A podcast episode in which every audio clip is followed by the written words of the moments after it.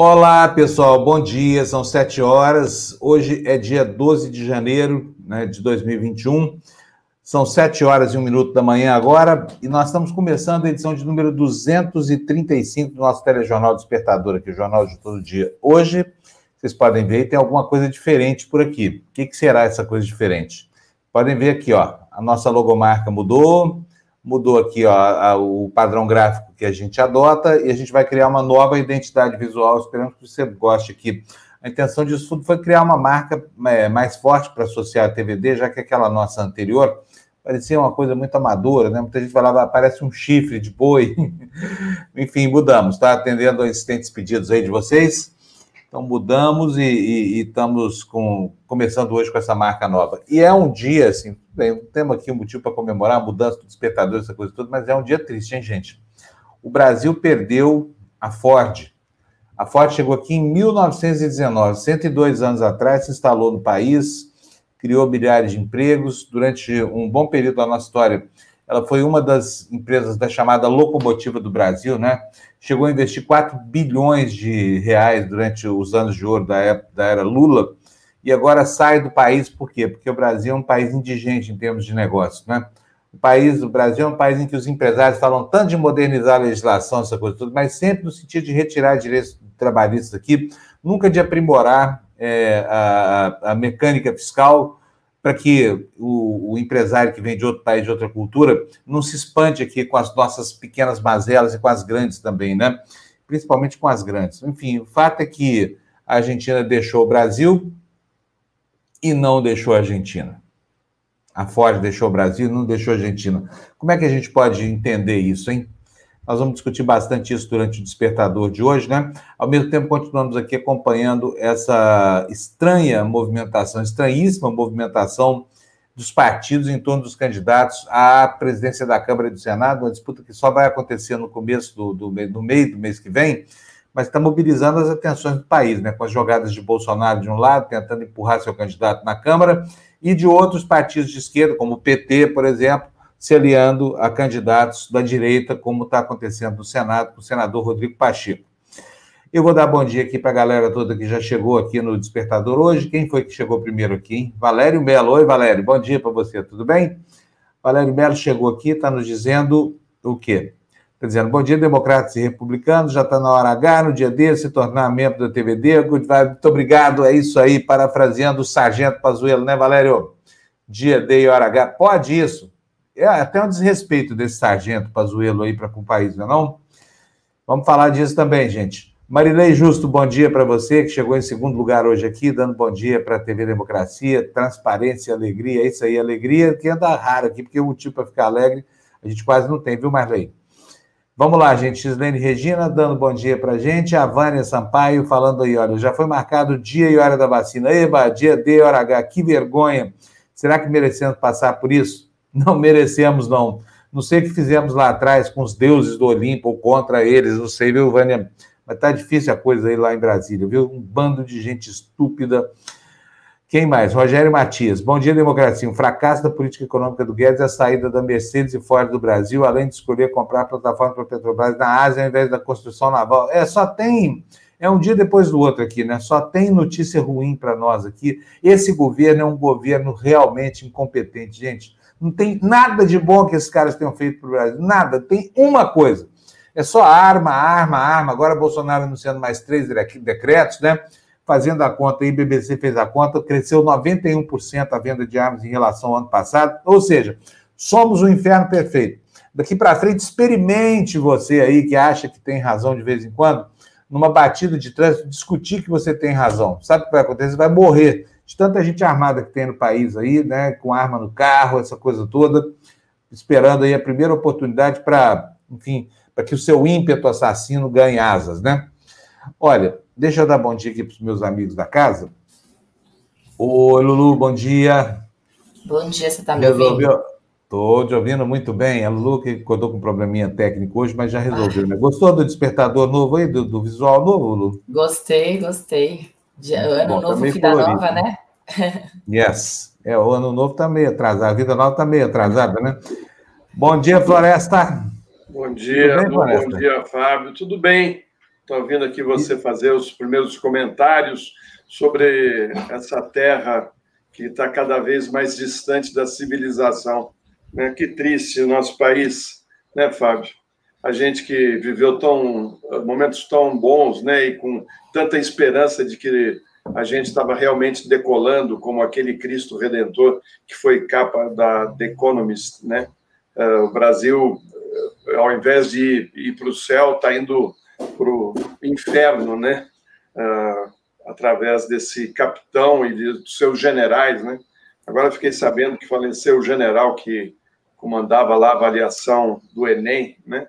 Eles colocaram generais em todos os lugares, né, Fábio? Coisa incrível, rapaz. Os caras entendem de tudo: de saúde, de educação, tudo com eles, bicho. Eles sabem tudo. Eu nunca imaginei que um cara que fizesse academia militar fosse capaz de tantas funções né, uh, importantes da nossa nação. Que, que coisa maravilhosa, né? Nosso exército realmente produz uma capacidade incrível né, em várias áreas importantes da nossa nação. Né? Por isso que a Ford está pegando as coisas e indo embora, porque não precisa da Ford mais aqui. Né? Eu lembro que meu avô, Fábio, meu avô uh, era sócio do Sonervig, né, lá no, no, início do século passado, montaram lá concessionária, e ele dizia para mim, quando eu era criança, né, falava assim, sabe qual carro, o melhor carro do mundo? Eu falava, não, vô, qual é o melhor carro do mundo? Ele falou, Ford. E o segundo carro melhor do mundo? Eu falei, não sei, vou. É o Ford. E o terceiro? Eu falei, não sei, é o Ford. Enfim, cresci uh, andando de Ford, né? E vendo também que a Ford financiou uh, uh, o Sebrap, né? Que foi onde intelectuais brasileiros foram trabalhar nos anos 70, depois que o regime deu uma maninada, né? Depois que eles já uh, tinham. Uh, o pessoal radical já tinha deixado o poder e aí montaram o SEBRAP e para lá foram vários intelectuais fazer pesquisa e tal. É muito triste, né? Também porque a Mercedes já tinha ido embora e outras vão embora, porque isso aqui vai ser um país de commodities, sabe, Fábio? Então acho que era bom sua mãe repensar a venda da fazenda, hein? Pois é, olha, eu vou falar uma coisa. O, o, o que está acontecendo no Brasil é algo para desafiar o senso comum e a inteligência de qualquer pessoa. Cadê o resultado dessa política liberal é, terrivelmente é, desqualificadora de direitos do Paulo Guedes, hein, gente? Onde que está que eu não estou vendo? Será que só eu que estou cego? Porque eu não vejo nada. Eu não vejo volta em ver, não vejo nada, só se ouve falar em perspectivas ruins, sabe? Por mais que um setor ou outro ali tenha conseguido se enquadrar nesse tempo novo de pandemia aí, olha, vai renegociar um CDC no banco, vai pedir capital de giro no banco, é proibitivo, Florestan. Ninguém consegue operar no Brasil. A Ford está muito certa, sabe? Vamos comprar a Ford importada da Argentina. Os carros ontem... sendo os melhores do mundo, mas agora eles vão falar sotaque, com sotaque espanhol, né? É isso mesmo. Ontem eu postei no, no, no Twitter, não sei se você viu, eu falei assim: a retomada em V de Paulo Guedes começou. A primeira vítima foi a Ford, que está deixando o Brasil. O real também sentiu os efeitos do V, foi vitimado pela alta do dólar. O V na cesta básica foi voraz, com uma alta de 32,8%. E para Pazuello, o V da vacina começa com o dia D na hora H. Entendeu? É, exatamente. Olha, o negócio dos militares é legal, sabe por quê? Porque é tanta gente. Eu, eu acho que eles têm competência, sim, viu, Floresta? Para fazer guerra, para cuidar da fronteira, essa coisa toda. Tirando isso, tem competência para mais nada, porque eles são treinados para isso, gente. É cobrar demais de militar. Esse, essa, os idiotas aí da, da intervenção, do artigo 142, essa coisa toda, intervenção militar, estão vendo aí, olha que bobagem que virou esse governo Bolsonaro. Bota militar tudo quanto é lugar. Gente, militar sabe quando muito dá tiro, entendeu? Esconder de tiro. Não é para gerenciar saúde, educação, nada. O país vai de mal a pior por causa desse raciocínio aí. Agora, para nós aqui do, do, do, do, Brasil de hoje, dos tempos de Bolsonaro, vai ser muito bom é que essa experiência termine logo, essa experiência, experiência infernal, porque nunca mais há de se falar no Brasil em contratar militar para tomar conta de assunto que eles não dominam, né? É assim, ó. Isso se eles deixarem, né, ah, né, Fábio? É, é. O, o Fábio, fora, Floresta. Oi, fala. A gente ontem teve uma, uma reunião, né? Assim, uma reuniãozinha com um médico.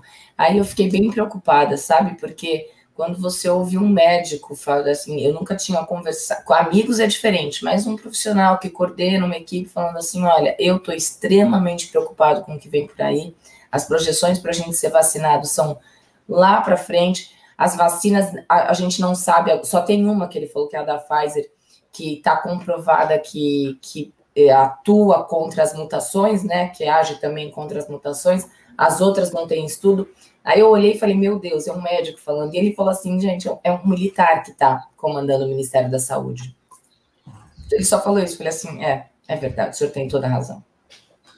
É, mas pois tem é. que tomar cuidado com relação ao que ele está falando sobre a vacina, sabe, Lu? Porque não é bem assim. Os especialistas uh, na área de, de, de vacinas uh, estão explicando para todos que essas vacinas têm condições, sim, uh, de fazer a, a, o combate à, à doença, né? a doença sim, mas é, o que ele quis é, dizer sabe é assim, que, não está comprovado a mutação, entendeu? Não é, não estou contra a vacina, é. não, gente. Eu acho que qualquer qualquer não, não é que assim, não tem essa eu fiquei com medo. Eu fiquei, é, eu fiquei preocupada de saber que assim as mutações estão chegando e só uma das vacinas é que tem comprovação ainda que, que atua contra as mutações. Entendeu? Não, não é verdade, porque as notícias não dizem isso. Se você for nos jornais ler, eles dizem que várias vacinas têm sim. Uh, ao contrário do que ele está dizendo.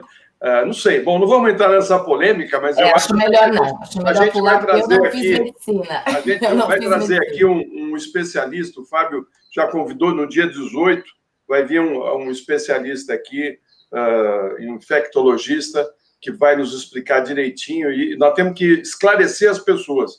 Meu Deus do céu, gente, se vier vacina, tome a vacina. Exato. Os cientistas brasileiros estão, estão examinando cada uma delas. Os médicos estão dentro dos hospitais, atendendo os pacientes direitinho, vão orientar você. Então, assim, vamos, vamos aguardar, porque já tem muita confusão com esse pazuelo, dizendo que a vacinação vai ser no dia D, na, no, como é que é o negócio? Na hora H, enfim.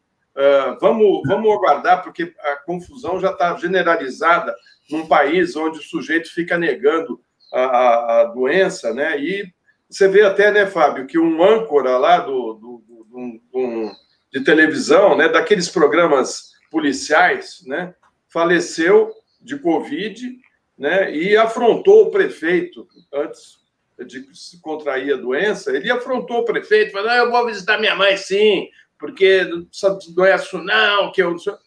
É uma pena, porque é, muita gente pensa como esse âncora aí de programa policial e o fim foi triste. Ele acabou falecendo de Covid uh, aos 59 anos. Então, não é, não é brincadeira, gente. Tem muita gente que diz que não, a Covid não é isso tudo e está morrendo.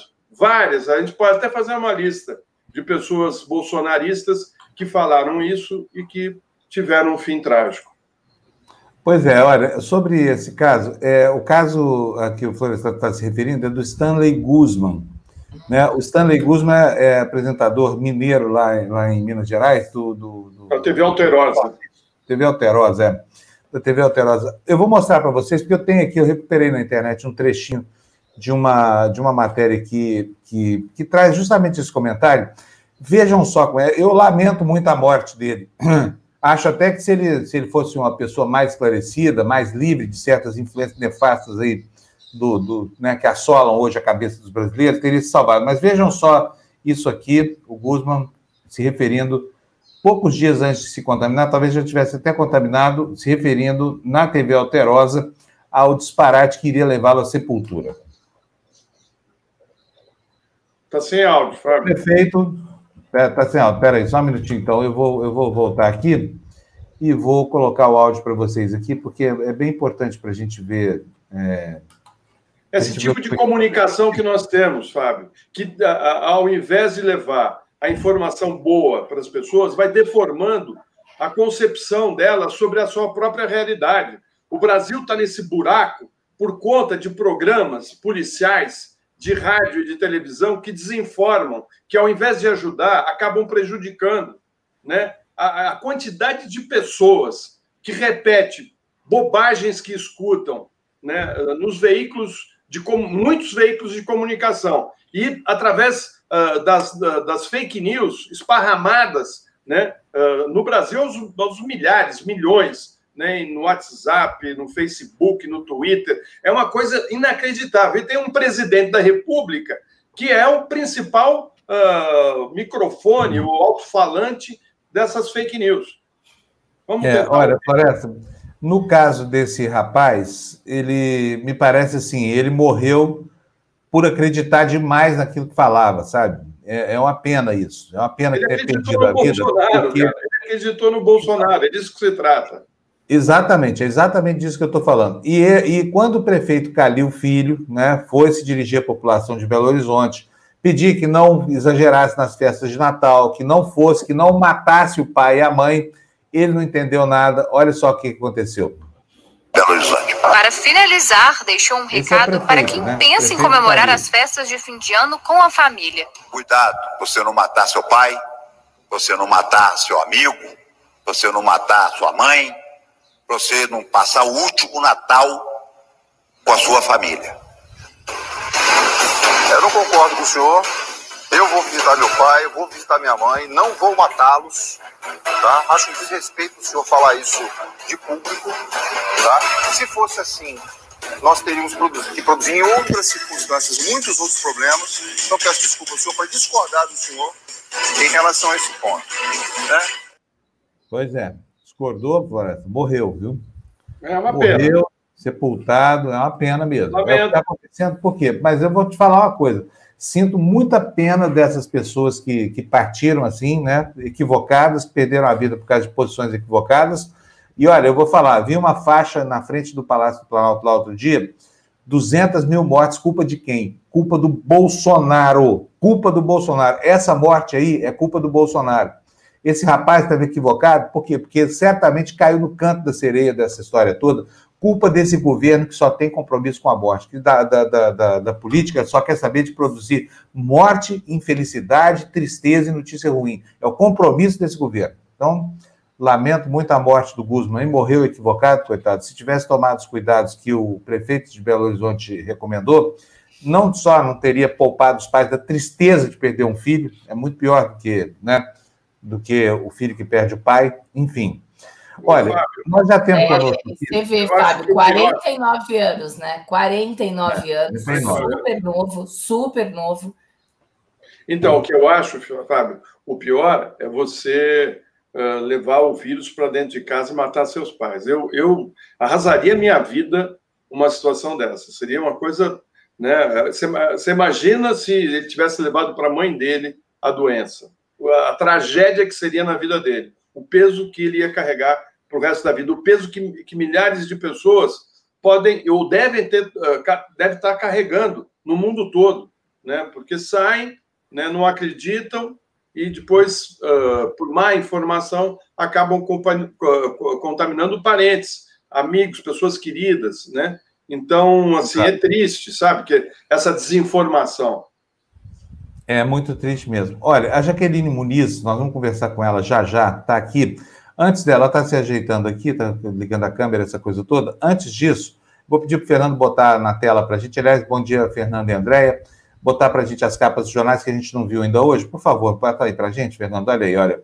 Todas elas reproduzem o mesmo assunto, obviamente é um assunto triste, né? Uma indústria do tamanho da Ford deixar o Brasil, por mais que ela tenha perdido importância econômica nos últimos anos, são 100 anos. O governo Bolsonaro está encerrando um século aí de, de de presença da Ford no Brasil, uma tristeza. A manchete do Globo: Ford sai do país culpando o mau ambiente econômico. É, no estado de São Paulo, após um século, Ford encerra a produção de veículos do país. E na Folha de São Paulo, Ford fechará suas fábricas no Brasil. 5 mil pessoas desempregadas. Pode ser que o desemprego alcance 50 mil pessoas, né? É, é, somando empregos diretos, indiretos, essa coisa toda, é de uma tristeza. E aí eu fico perguntando, aonde é que está o resultado da liberalização da economia? Por que, que a Ford saiu do Brasil depois que foram feitas, as, uh, depois que foi feito o estupro da CLT, promovido pelo Temer e completado pelo Bolsonaro? Cadê o ambiente econômico que os liberais diziam que ia fazer florescer a economia do país, hein, Florestan? Cadê, é, cadê o resultado? Cadê o resultado? Esse governo está acabando com o país. Gente, uma instituição, a Ford é uma instituição, 102 anos de idade, e essa vergonha de a gente ter que comprar agora carro da nossa Argentina. Fala, Floresta. Eles, eles, a política econômica deles é para favorecer o mercado financeiro. Né? Então, assim, não é para favorecer a produção, a geração de empregos, de desenvolvimento econômico. Né? Infelizmente, o Brasil abandonou uh, o desenvolvimentismo que teve início com o governo Lula lá em 2004. Né? Então, assim, eles acham, né, os neoliberais, que o melhor é liberar tudo, para privatizar tudo, né? O Brasil está fazendo isso, quase privatizou a saúde. Tivesse privatizado a Covid aqui, seria ainda pior, porque não teríamos sequer hospitais públicos para atender a nossa população. Muito bom. Deixa eu dar, agradecer aqui já. Olha, o Valder, Valder, bom dia para você. Obrigado mais uma vez pelos cinco reais que você está nos mandando. Está dizendo aí bom dia, pagando meu jornal, embarcando para terrinha boa. Berlândia, uma das cinco cidades mineiras com B, né? Berlândia, Beraba, Belzonte, Betim e Araguari.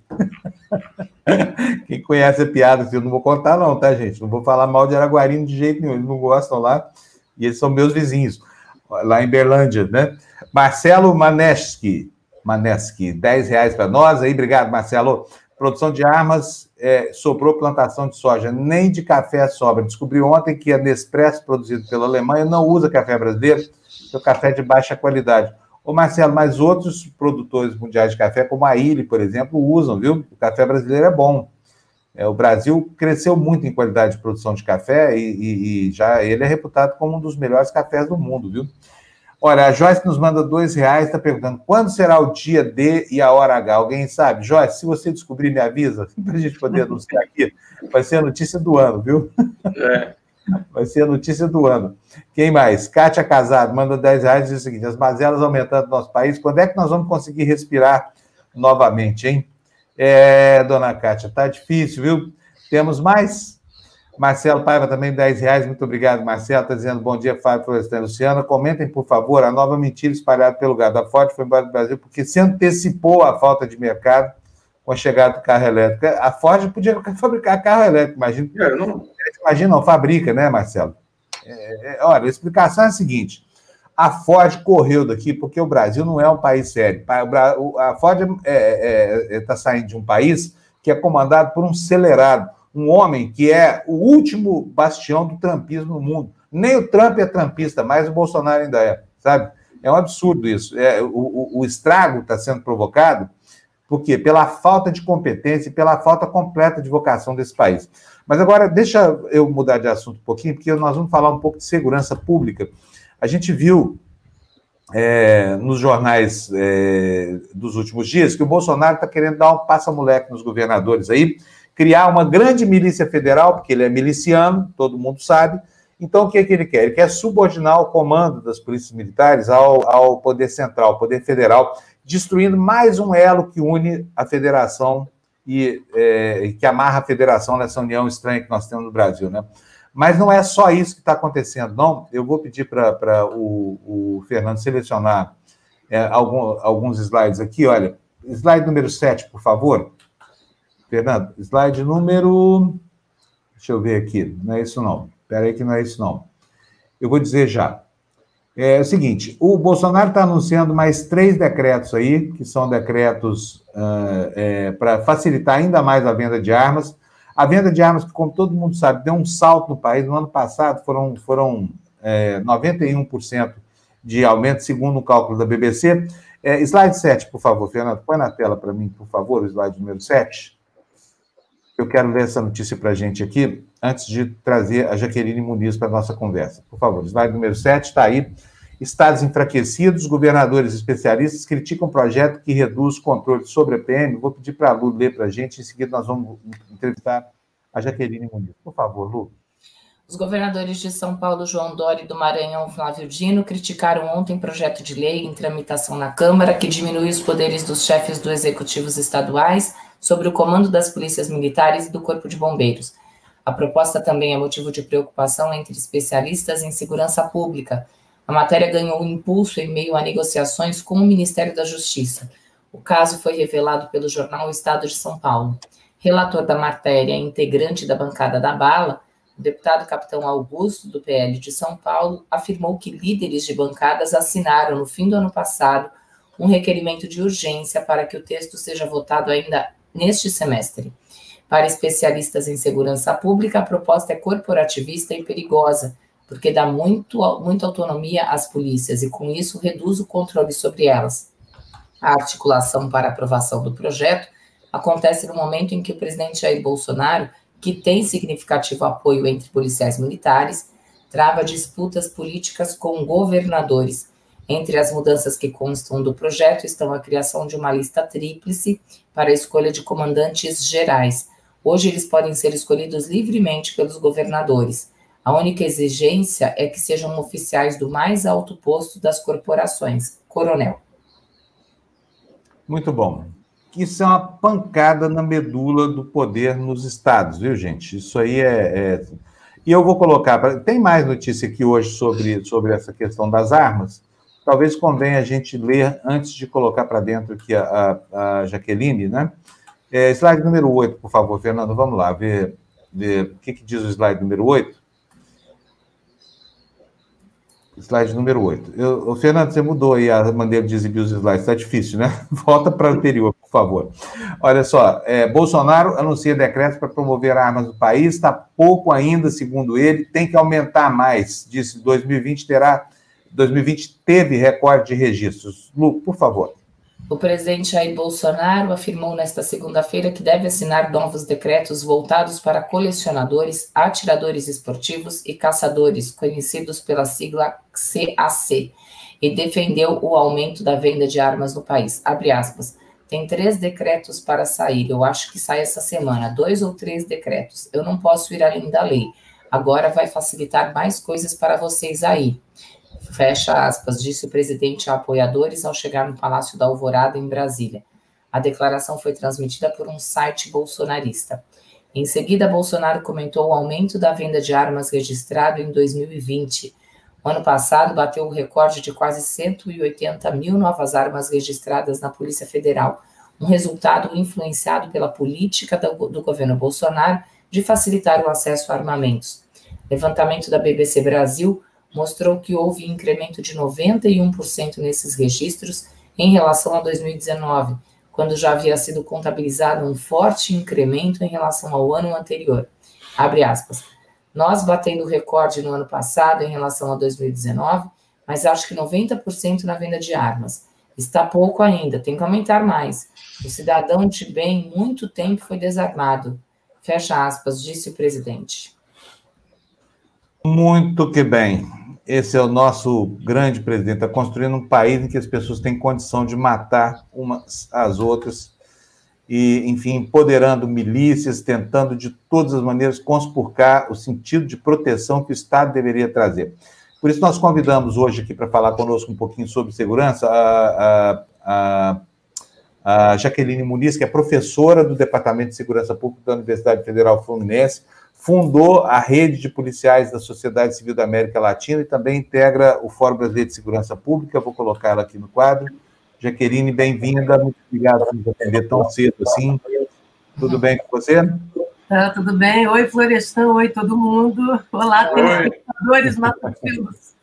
É, matutinos, a gente acorda cedo para tentar falar mal desse governo dos demônios aí, Jaqueline. Não, eu não só durmo pouco, eu durmo pouco, porque eu fico vigiando. Enquanto vocês dormem, eu fico vigiando o país. Alguma coisa, alguma M vai dar. Aí a pessoa tem que estar de plantão, sofrendo choque elétrico, todo dia um susto. É a política do susto, é. da insegurança, entendeu? É, é cada dia um susto mesmo, você tem toda a razão, né? E, bom, e, e, e, com relação a essa história da, da, dessa grande milícia federal que o Bolsonaro está querendo criar, o que, que você acha dessa história de subordinar a, a, o comando da, das polícias militares ao governo central, Jaqueline? Conta para nós. Que, que Olha, para a gente de conversa, é, isso é gravíssimo, tá? mas é uma demanda antiga, é uma espécie assim, de comida requentada. Né? É um requentado que vem desde os anais da Constituição de 1988, que eu tenho insistido que na discussão da segurança ela foi cotó e perneta. Ela foi, na verdade, produto de lobbies né, do Conselho dos comandantes da Polícia Militar e do Conselho dos Chefes de Polícia, tendo alguns protagonistas em seu apoio, como, por exemplo, na época, o deputado César Maia. Só ler os anais da Constituição para a gente ver né, que o artigo 144 é um arremedo, uma reprodução, né, com, com algumas mudanças, com algumas palavrinhas bonitas para causar um efeito, né, da última reforma de segurança pública e de polícia no país, que foi em 1968, 1969, no auge aí do regime militar. Ok? Então, a primeira coisa é essa. A segunda é que existe um mimimi, que na verdade é um mimimi que disfarça, o um mimimi da ingerência política nas polícias brasileiras, né, que disfarça né, o que de fato funciona, que é a chantagem corporativa. Na verdade, no Brasil, né, nós temos autonomia demais, ou autonomização predatória, ou emancipação predatória, ou seja, nenhum controle efetivo profissional dos meios de força combatentes e comedidos, correto? Né? E, e o exercício do poder de polícia segue como uma espécie de cheque em branco. Tem sido assim, nós não fizemos uma repactuação federativa do principal poder que uma sociedade delega à sociedade, que é o poder de dobrar a própria vontade, é o poder de restringir liberdades. Tem que lembrar que o poder de polícia no Brasil está definido no Código Tributário de 1966 e é um pode tudo contra a cidadania. Por sua vez, as competências das polícias que se apresentam é, no, na, no, artigo 144 é uma, como eu falei, é uma expressão negociada dos lobbies do passado de monopólios e quase monopólios de policiamento né, de, numa lógica cooperativa, que sabota qualquer esforço de estabilização e previsibilidade no exercício de poderes legais e legítimos. Portanto, o problema do Brasil é exatamente que vivemos um cheque em branco, uma procuração em aberto no poder coercitivo. Né? E, e, o que está se propondo aqui? Uma espécie assim, de inamovibilidade disfarçada, que deu ruim em qualquer país democrático que se tem notícia. Aliás, só para fechar, vocês terem ideia, se a gente for fazer um recorte de 1820 para cá, todas as reformas de polícia existentes no mundo ocidental, né?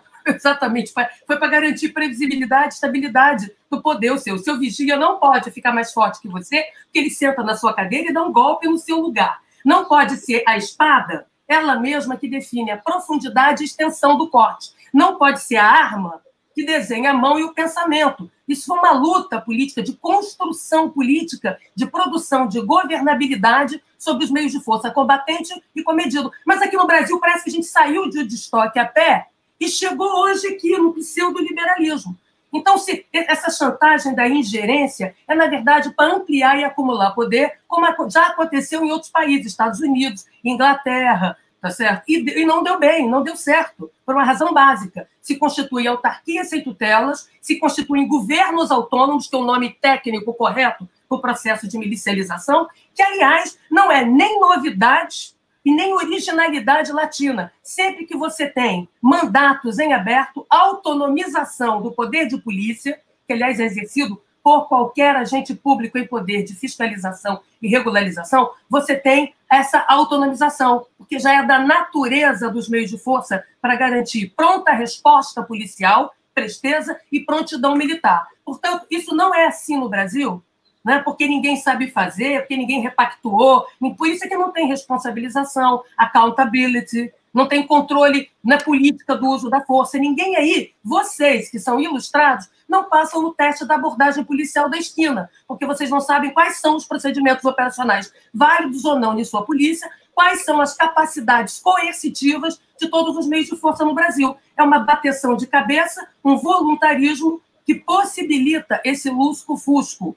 Né? É o pode tudo. Pode agora, agora não, e, portanto, servindo para manipulação tanto política partidária como para apropriação privatista. Isto é a grande questão. Essa sempre foi a grande questão. Né? Produzir governo sobre as polícias. É isso que marcou os processos democráticos pós-guerra em toda a Europa ocidental democrática. Mas aqui no Brasil a gente faz o inverso, correto? Agora, Jaqueline, o que está claro aí é que a desmilitarização da polícia, que deveria ter ocorrido lá atrás, com o fim da ditadura militar, não ocorreu.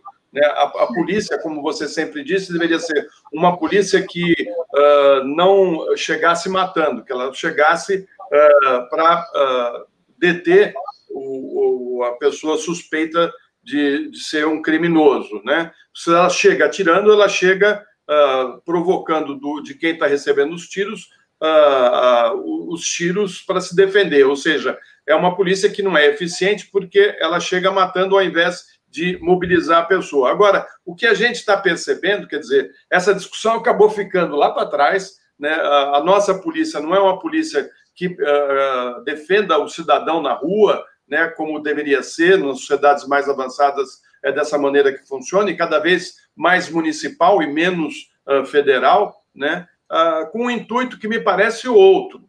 Né? Uh, hoje nós temos 500 mil policiais militares e 300 e poucos mil pessoas, ou soldados no Exército, ou seja, é bem provável que daqui para frente, se esse projeto passar, a PM tem muito mais poder do que o próprio Exército. Né? Não é isso mesmo?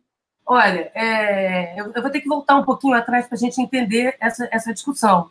Né? Para começo de conversa, tudo que está na Constituição de 88 começou em 1934, na Constituição de 1934, tá certo? Mesmo período em que Góes Monteiro, né, mais ou menos, mesmo contexto, está construindo a chamada política do Exército, né? como uma autarquia autonomizada da sociedade e de governos legitimamente eleitos e como se fosse uma casta à parte em relação ao Estado.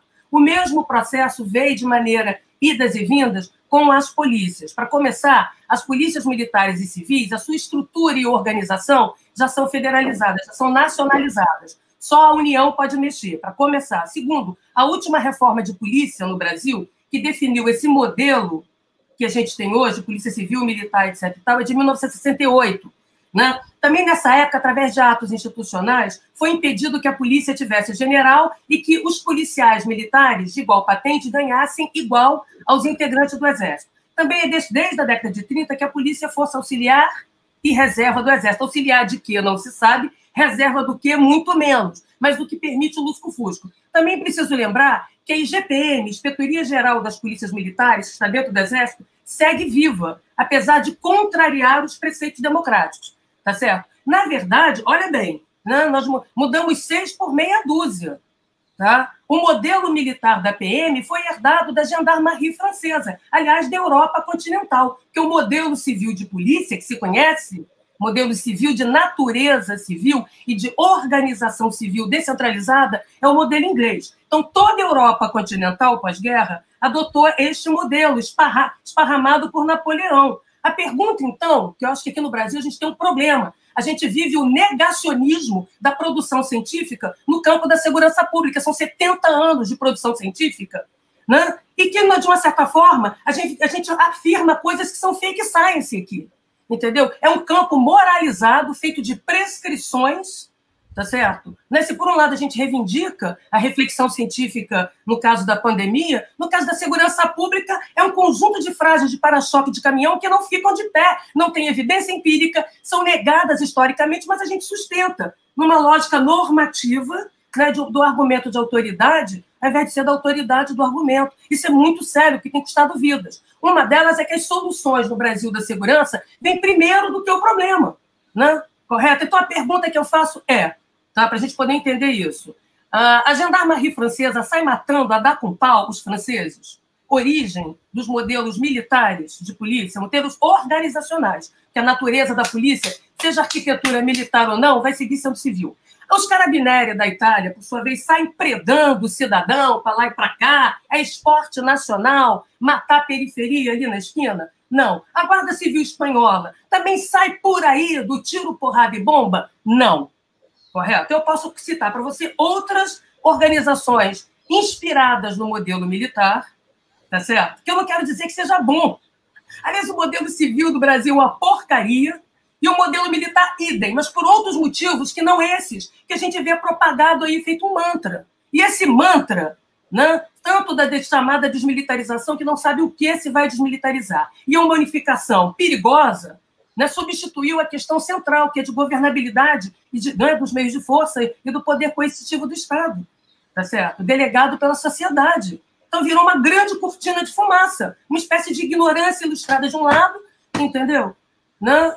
E um achismo né, não envergonhado do outro. Não pode, a gente está lidando com a dimensão central da vida social, da vida política. Então, o que, que impediu que polícias militares planeta fora, entendeu? Saia aqui fazendo isso que rola no Brasil? Se chama responsabilização, controle interno e externo, estrutura de accountability, né? responsabilização individual, controle individual do uso do armamento, da munição, do emprego de força. Pergunta: há isso no Brasil? Não, no Brasil não tem estruturas de responsabilização e accountability. Tem distribuição de culpa seletiva conforme acordos de gabinete. Aqui o importante é que a polícia siga indigente, indulgente, vulnerabilizada, para que ela possa ser mercadoria política de um lado e comercializada e mercadizada para o crime de outro. Eu gostaria de lembrar que todas as reformas de polícia que eu falei no mundo ocidental, começando aqui também pela América Latina, que as pessoas pouco sabem o que rola no Chile, no Peru, na Colômbia, parecem sacoleiros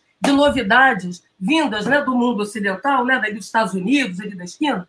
Tem que lembrar que as duas coisas principais, a primeira, blindar a polícia, que se chama independência, do apetite político partidário, e de outro, blindar a polícia das suas, dos seus usos mercantis, ou seja, polícia forte para fraca, fraca para forte. Nós não fizemos isso no Brasil, nós não repactuamos. Isto aqui é uma procuração em aberto. Por isso é que ninguém consegue explicar as modalidades táticas de ação de polícia, sua eficácia, sua eficiência e sua efetividade. Então, para começar, não, não, não dispomos de, de, de, dispositivos profissionais de controle, não temos uma doutrina do uso da força escrita. Nós assinamos todos os pactos, da, todos os protocolos da ONU de uso da força e não traduzimos em legislação doméstica, produzindo insegurança decisória na tomada de decisão ali na esquina, seja do policial individual, seja como corpo tático.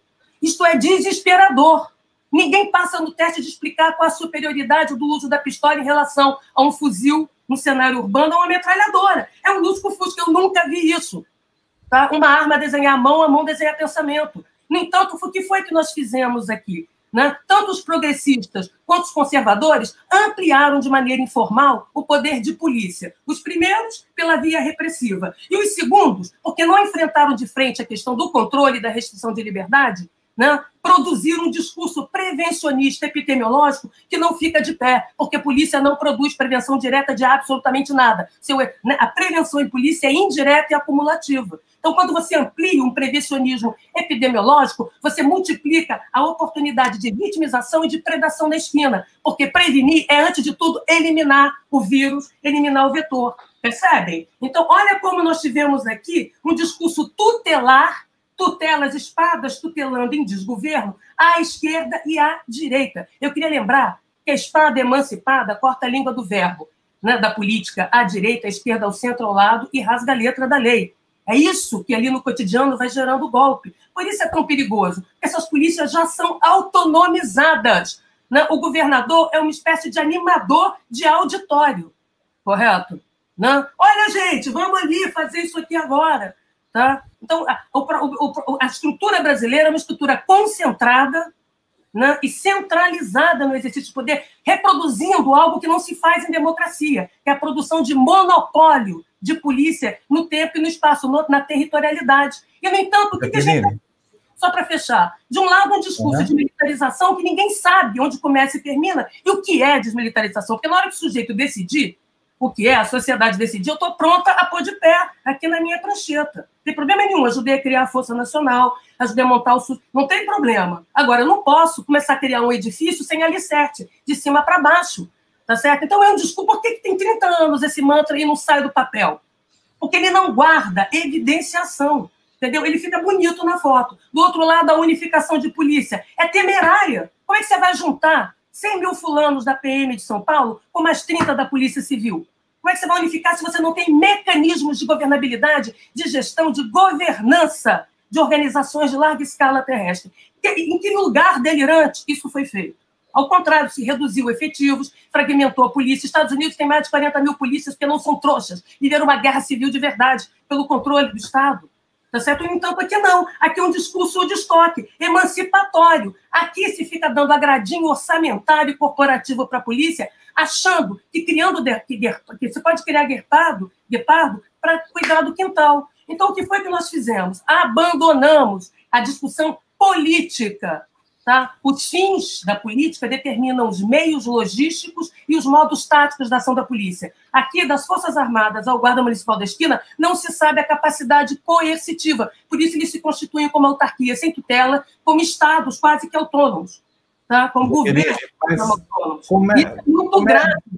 Isso é muito grave. Então, temos que fazer aqui uma campanha anti-negacionismo, porque temos produção científica, e anti-fake science. Tá certo?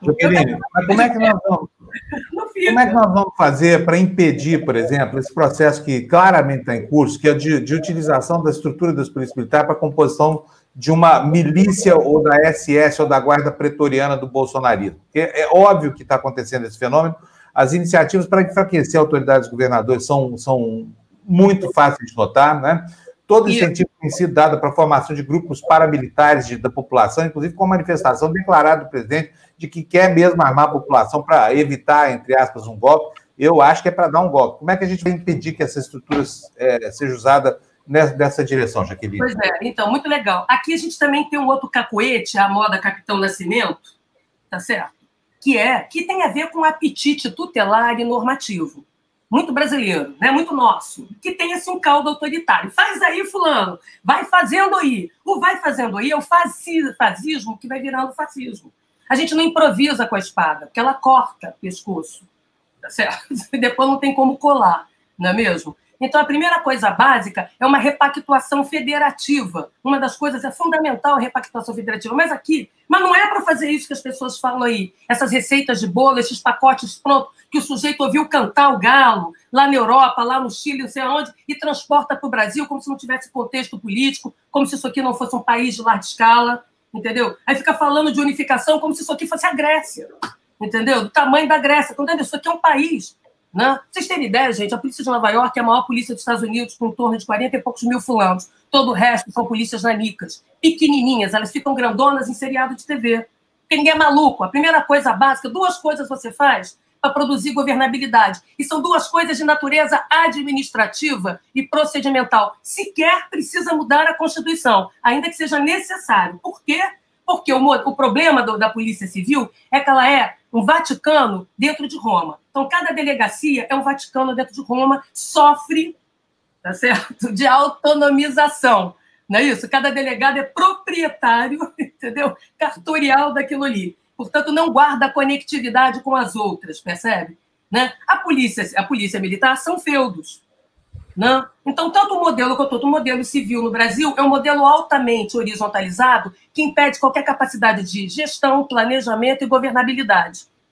Né? De ferramentas básicas de organização de larga escala, gente. Sociologia do trabalho. Parece que a pessoa faltou a aula de sociologia das organizações de escala. Né? Uma polícia mais complexa, muito mais complexa do que uma IBM ou do que uma Ford, do que a planta fabril de uma Ford. Do outro lado, em termos de organização do trabalho, que o, o controle do trabalho de polícia não é a capatazia inventada pelo mundo fordista e taylorista, né? o sujeito ali no, no aquário olhando a linha de produção, ou, o, o, né? ou na brincadeira do Chaplin lá, né? do coelho puxando a linha de produção. Né? Porque o trabalho se dá ali na esquina de maneira pervasiva e individualizada. Então, os mecanismos de controle, o, o fundamental é o controle entre pares, bem parecido com o que é o controle acadêmico, científico, o controle dos médicos, tá? de trabalhos especializados e profissionais. Né? Então, São Paulo. E a Polícia Militar? A Polícia Militar sofre de verticalização profunda. A tomada de decisão aqui em cima jamais chega embaixo. Chega a ser gargalhante. Eles estão propondo criar tenente-general, major-general, muito mais para atender o seu status quo, uma necessidade de autoestima, do que para resolver um problema da cadeia de comando e controle da PM, porque o problema não é o modelo militar em si, é uma cadeia de comando e controle absolutamente sabotada por dentro, com vários níveis hierárquicos, que impede a tomada de decisão em tempo real. E aí vai virando uma polícia do depois que rolou, do depois que aconteceu. Então, percebam que não é em si, mexendo nessas coisas como a gente ouve por aí, que a gente vai produzir controle da ação policial individualizada em grupo. Vai ser apertando determinados parafusos. O primeiro dele, quebra do monopólio de polícia. Você não pode ter monopólio policial em territórios, correto? Você não pode, porque senão a polícia vira um governo. É da natureza dos meios de força se autonomizarem para tomarem decisão diante da incerteza, do risco, do perigo real. Você não pode ter que ser a polícia do antes, do durante e do depois. Não, não pode ser a polícia que chega depois do depois que filmou, do depois que rolou a baixaria e a chapa quente. Tá certo? Então é necessário né, uma latitude, um intervalo desse, de autonomia decisória, que é condição da ação policial, que é condição da ação de força. Mas isso não tem a ver com libertinagem, o poder de polícia deixar de ser da sociedade para ser da polícia ou do policial, que é como acontece aqui. Aqui o projeto Moro, o projeto de Bolsonaro, que odeia a polícia, todos odeiam a polícia. Quem gosta de polícia é defensor de direito civil, que, aliás, foi quem inventou as polícias modernas para substituir capangagem, xerifado e exércitos na rua. Tá? É bom lembrar isso, que a origem da polícia moderna foram os defensores da democracia, foram os defensores de direitos humanos, foram os promotores da cidadania que criaram para substituir, entendeu? Os budizilas privados né, que tinham né, na, né, no mundo público e construir uma polícia pública estatal para todos. Tá? Então, Bolsonaro e esse povo odeia a polícia, odeia qualquer forma de institucionalidade, porque produz controle né? o projeto Moro e tudo mais, né? era para autonomizar os policiais, virar um grande clube de serviço de gente armada, desregrada e ingovernável. Era exatamente para isso, não tinha nada demais nada do que está fazendo, a não ser isso. Tá certo? E eu chamei Muito atenção. Bom. O problema aqui é a quebra da institucionalidade. Por exemplo, aquela brincadeira, aquela pirraça de mau gosto feita no Ceará, com um animador de auditório, e aí, gente, feito pelo presidente que foi à greve, Basta a caneta. A, gente, o senhor da guerra pode muita coisa associada ao mercador da proteção. Nós estamos falando de uma economia política do crime que elege pessoas. E eu cansei de dizer isso desde quando eu dei depoimento nas CPIs. Entendeu? Mas a impressão que está é que é aquilo que eu estou falando, né? Você tem um fake discurso para lá e a produção internacional científica é nossa dizendo outra coisa. Não, preciso que a gente atente para isso. Gostar de ciência tem que gostar de todos os campos do conhecimento a começar pelas ciências humanas, que são aquelas que definem os conceitos e as categorias e o modo de enquadramento do mundo que as ciências naturais usam. Né? Então tem que ficar claro isso. O que, que aconteceu lá? Essa caneta aqui de um governador tem tinta. Existe uma coisa chamada Estatuto das Polícias Militares, Estatuto dos Corpos de Bombeiro. Eu, quando fui coordenador aqui, mudei o regulamento disciplinar para dar dignidade aos policiais. Eles são todos caducos, esses, esses, esses regulamentos e estatutos são antigos. No entanto, basta uma caneta do governador e a brincadeira de fazer pirraça ali na esquina acaba. Basta uma caneta assinada do governador e a brincadeira né, do, do, do uso da, do, da carteira de polícia para fins privados, cujo nome correto é corrupção, né, certo? Acabe. Acabe no sentido, seja liberado, a pessoa brinca até a página 4. Então, além né? A, a, espada pode muito, associada ao mercador da proteção, né? porque se chama uma, aqui nós temos uma mercadização do poder de polícia, uma leiloagem, e é intencional porque todo mundo se beneficia dela. A polícia tem vários patrões que têm várias cabeças, cabeças que não conformam entre si. É por isso que o Bolsonaro, que não é bobo e nunca foi, fez toda a sua campanha ao longo de vinte e tantos anos com as praças, os filhos feios, os órfãos né, da sociedade brasileira. Né? Por isso o ethos dele, a maneira de falar, de se comportar, não é de um oficial, não. E sim, entendeu? Do mundo das praças, que é o mundo popular, a subalternidade, entendeu? O lupem da polícia, vamos dizer assim, ou aqueles que fazem policiamento. Então, hoje, olha que legal. Desregulamentação, desregulação dos armamentos, amplia flexibilização do porte, ausência total de uma política de uso da força, de uma doutrina Ninguém passa no teste nesse país da superioridade tática. Eu duvido que alguém me explique qual é a vantagem tática de tal ação de polícia ali na esquina, seja individual, seja como corpo tático, da outra. Mas não que não tenha essa expertise, que ela é escondida. Então, a discricionariedade, o processo decisório é ocultado. O mesmo também o é do promotor, o mesmo também o é do juiz. Portanto, tem uma invisibilidade institucional, uma baixa institucionalidade dos procedimentos que validam o processo decisório. Eu queria dizer para vocês que quando o Floyd foi esganado lá em Minneapolis, tá? olha como é para a gente entender o que, que é isso. Vocês sabiam que desde 2000, né, imobilizar alguém pelo pescoço é proibido pela polícia de Minneapolis? Exatamente porque o efeito morte, o efeito dano permanente é elevado? Pois é, que não é um, um emprego tático de força autorizado legalmente. Vocês sabiam que o uso da força e todas as modalidades de abordagem policial estão publicadas no site, né? que aquela polícia abre com uma mensagem da Angela Davis, né? Como, um, né? como um modo de construção do seu ethos. Pois é, por isso que aqueles policiais foram presos. Você sabe por quê? Porque eles violaram deliberadamente um procedimento operacional conhecido, publicado, pactuado e autorizado pela sociedade. É isso que distingue, distingue violência de emprego comedido, qualificado, legal e legítimo de força. E aqui? Bom. Alguém sabe? Você sabe? Eu estou aqui com isso aqui, eu gostaria de mostrar para vocês. Com isso aqui, isso aqui é de 2002, 2003. Sabe o que é isso aqui? Duas cartilinhas de saiba você mesmo como trabalha a sua polícia. Blitz, o que pode e não pode a polícia fazer. O que é uma blitz? O número da polícia que descala para você identificar, em que como deve ser a abordagem, como não, qual é o procedimento operacional. Em ônibus, em, em carro, embarcado. Isso aqui foi feito, eu fiz isso aqui com, com recurso, sem um tostão.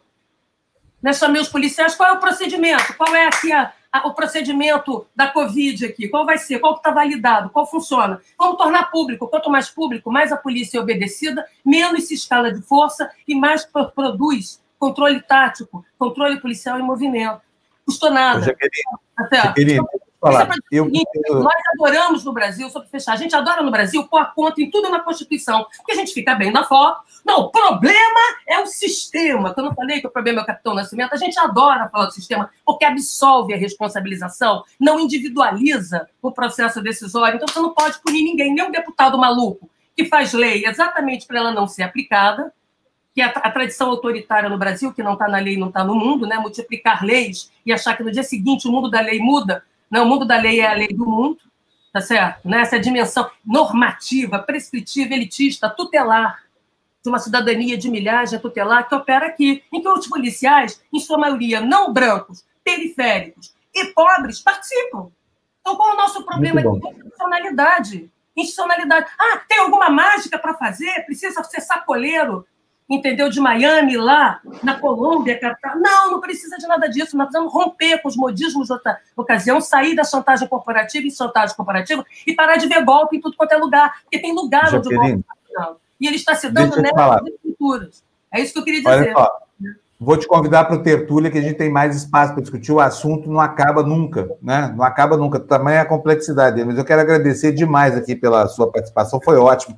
Muito não, obrigado. Uma coisa tá antes, mas é o seguinte, gente. Tudo isso que está acontecendo, milicialização, essas coisas todas, tem jeito. Já aconteceram em outros lugares há pelo menos 150 anos.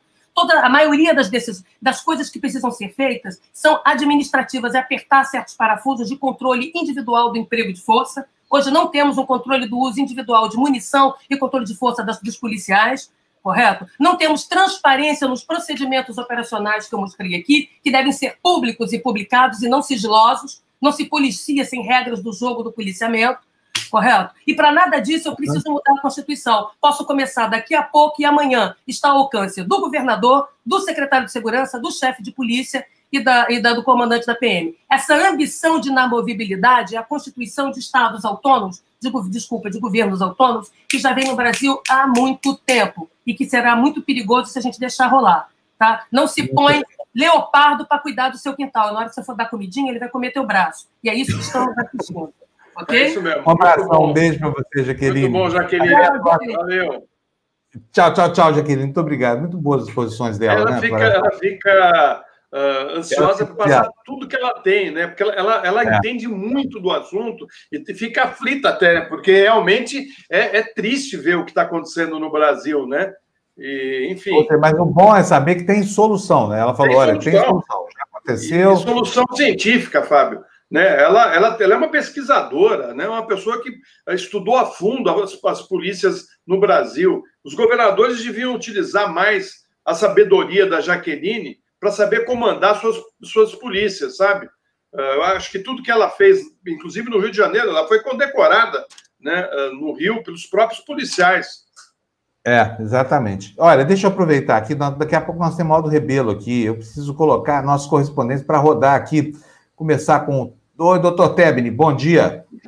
Bom dia, seu Fábio, eu vou colocar meu... Meu, meu fone de ouvido. Deixa eu colocar meu também o Vitor já aqui. Casado Nós vamos ter, Hoje, olha, só vou avisar o seguinte: vocês sabem, por motivos óbvios, o nosso tempo hoje está muito curto, né? Porque nós tivemos a Jaqueline aqui, a Jaqueline fala muito extensamente, não conseguimos controlar o tempo bem hoje aqui, então nós temos pouco, pouquíssimo tempo. Vamos lá, Tebe. Comece tu, homem. Curtinho, eu vou contar uma piada. O ministro da Fazenda do Chile diz que a economia está aquecendo, e tanto é assim que os boias frias que trabalham nesta época, colhendo frutas, principalmente, que uma das grandes exportações que tem o Chile, estão ganhando, em promédio, R$ 7.629,92 centavos. Vocês acreditam? Isso não é piada, não. Isso foi o ministro quem falou. Tá? Só. É, é, é engraçado, mas olha, eles estão, não sei, estão dando uma de, de, de, governo do Brasil, porque não dá para acreditar uma coisa dessa, né? E isso, é, com 20% das cidades chilenas em quarentena, 20%, isso quer dizer 4 milhões de pessoas. Claro, pensam que o Chile tem a população de São Paulo, do estado, né? 20 milhões. Já pensou que 20% das cidades de São Paulo estiverem em quarentena? Quarentena quer dizer ninguém sai uh, eh, para a rua. Tem que comprar tudo por delivery e esse tipo de coisas, tá? É, tempo curto. Amanhã eu posso me estender mais um pouquinho, tá bom? Um abraço. Tá bom, Tebni. Combinado. Um abração para você. Vamos ver o Tebni agora. E aí, Teb, o Tebni, não, o Vitor, estou ficando doido aqui, ó. Estou metabolizando aqui todo, tudo que a Jaqueline disse aqui, que não foi pouca coisa. Ela fala muito, ela tem muito o que dizer e a gente depois fica metabolizando, assim, durante horas, né? Está enrolado com a máscara aí, Vitor? Não, não, estou tirando a máscara para vocês poderem me entender, porque melhora bastante o áudio. Bom, a Jaqueline falou principalmente da, da, da militarização e como está faltando esse, esse controle da polícia. Ao, aqui tem no Equador um candidato presidencial que está tentando propor a pena de morte. O empresário Isidro Romero, candidato a presidente desse país, de, de direita, por, com certeza. Além disso, propôs cadena perpétua para os corruptos num debate onde participou, no último debate onde tinham outros sete aspirantes. Enquanto isso, em Honduras, o presidente de Honduras foi acusado pelos Estados Unidos de proteger os narcotraficantes por subornos. Eles estão acusando o Juan Orlando Hernández, atual mandatário de Honduras, de receber mais de um milhão de dólares do, do Chapo Guzmán. Enquanto isso, Não, mas é a Guatemala já está. Honduras é o seguinte: Honduras é uma espécie de Brasil incrustado lá na América Central, viu? Olha, vou falar uma coisa: o país mal se livrou daquele estrupício do Zelaya, porque aquilo sim era uma mala sem alça total, o homem do chapéu. Eu tive duas vezes lá em Honduras sob a presidência do Zelaya. Meu Deus do céu, que coisa horrorosa que era aquilo. E o, o Lula não foi abrir embaixada para voltar depois de ter sido apiado do poder. Mas, enfim, vamos lá, toca lá, toca lá, Vitor, continua. Oh, Fábio, Quer dizer, vamos lembrar aquela, vai, a, a, aquela nossa nosso jornalista, qual Desculpa, Fábio. Esse eu... é o nosso momento jornalístico, no qual eu fiz a entrevista com o Zelaya e tentei te passar a mesma coisa depois, não sei se você lembra. É, lembro, lembro.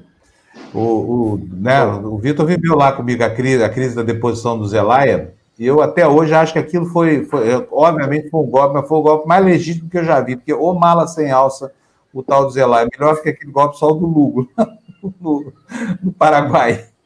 O bispo Bom, cheio de filhos. Vamos lá, Vitor, continua, não vou te atrapalhar mais não. E por falar em Honduras, dia 15 de janeiro vai começar a próxima é, caravana de migrantes que estão com destino nos Estados Unidos. Por quê? Porque vai assumir o Joe Biden, eles calculam o tempo que eles demoram para chegar até a fronteira e estão com a esperança de conseguir um futuro melhor, os hondurenhos. A Guatemala está tá fazendo um plano de emergência no qual vai exigir PCR negativo de todo mundo que estiver lá na caravana e as crianças vão ter que estar junto com os pais. Bom, no caso da Bolívia, ela já anunciou que as aulas vão voltar dia 1 de janeiro, 100% digital. Eles não vão ter aula presencial enquanto não tiver todo mundo vacinado. E na Argentina, está restrita a circulação das pessoas, vão ter toque de recolher em toda a Argentina por causa do auge da Covid-19. Sobre a América Latina seria isso, mas eu tenho uma, uma última notícia, que é como a polícia do Chile está tratando as festas clandestinas. Aqui no Chile teve muita comoção por uma festa num balneário bem rico, um balneário de bastante recursos financeiros. Tinha até dois filhos de uma senadora por lá, uma senadora de direita. Tinham dezenas de pessoas, a polícia foi lá, pegou uma multa, citou os donos da casa para ir para o tribunal num, numa, num período posterior. Mas já foram três festas em Santiago, em bairros de classe média ou de classe mais vulnerável, é, onde as pessoas são todas presas, com 70, 50 e 30 pessoas presas pelo mesmo tipo de festa. Quer dizer, festa aqui no Chile, se você for de bairro alto, você só é citado ao tribunal. Se você for de classe média ou de uma classe mais vulnerável, você é preso pela polícia durante a madrugada.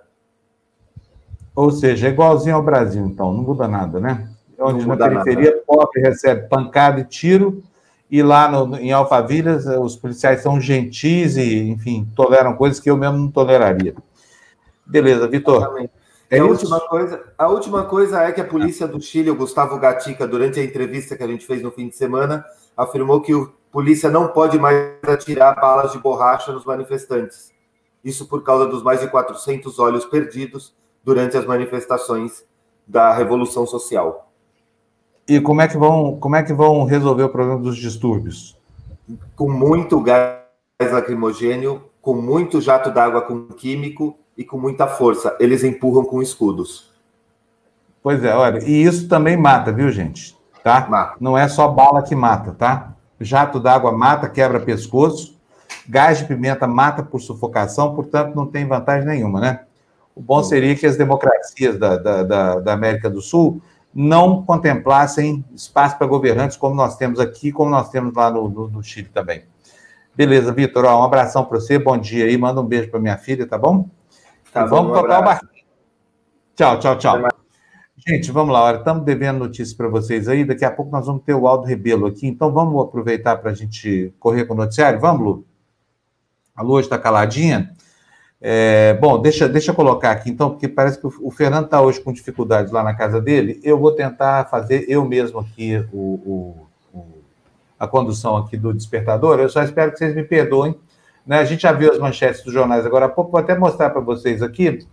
Estão aqui as capas dos jornais. Fernando, põe para mim na tela cheia. Agora eu vou mostrar para vocês a pior manchete do dia. Depois vocês falam que eu estou implicado com a Folha de São Paulo, essa coisa toda. Olha só a manchete, Florestan, que a Folha botou na capa. Tribunal impõe multa por serviço de sócio de Lulinha sob paz.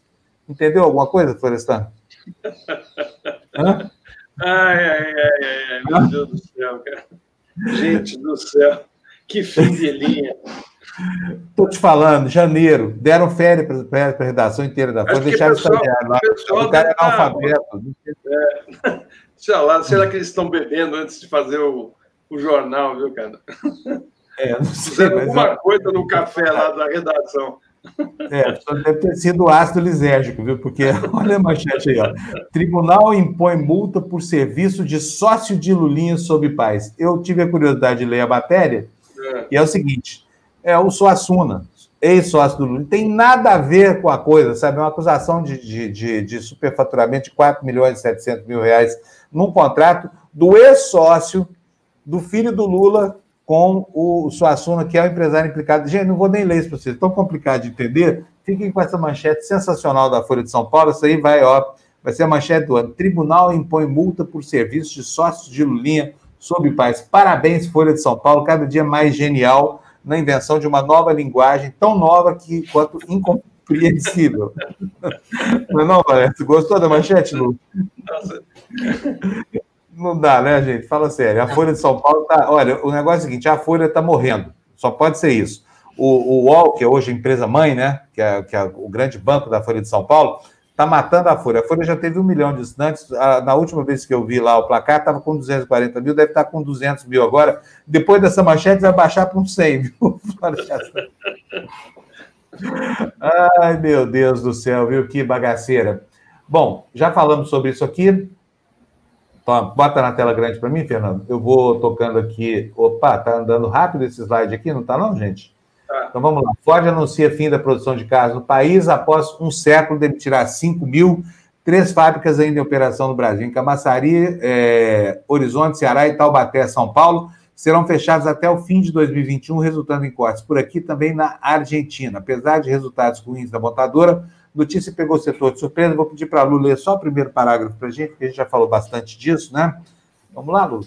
Vamos. A americana Ford pegou seus trabalhadores e o setor automotivo de surpresa ao anunciar ontem Uh, em comunicado, né, o fim de mais, um, mais de um século de história de produção de carros da marca no Brasil. A montadora que já havia encerrado em 2019 a produção de caminhões em São Bernardo do Campo, no ABC Paulista, comunicou que vai fechar as demais fábricas no país. Camaçari, onde produz EcoSport e K, Taubaté, de motores, e Horizonte, no Ceará, responsável pelos Jeep Stroller.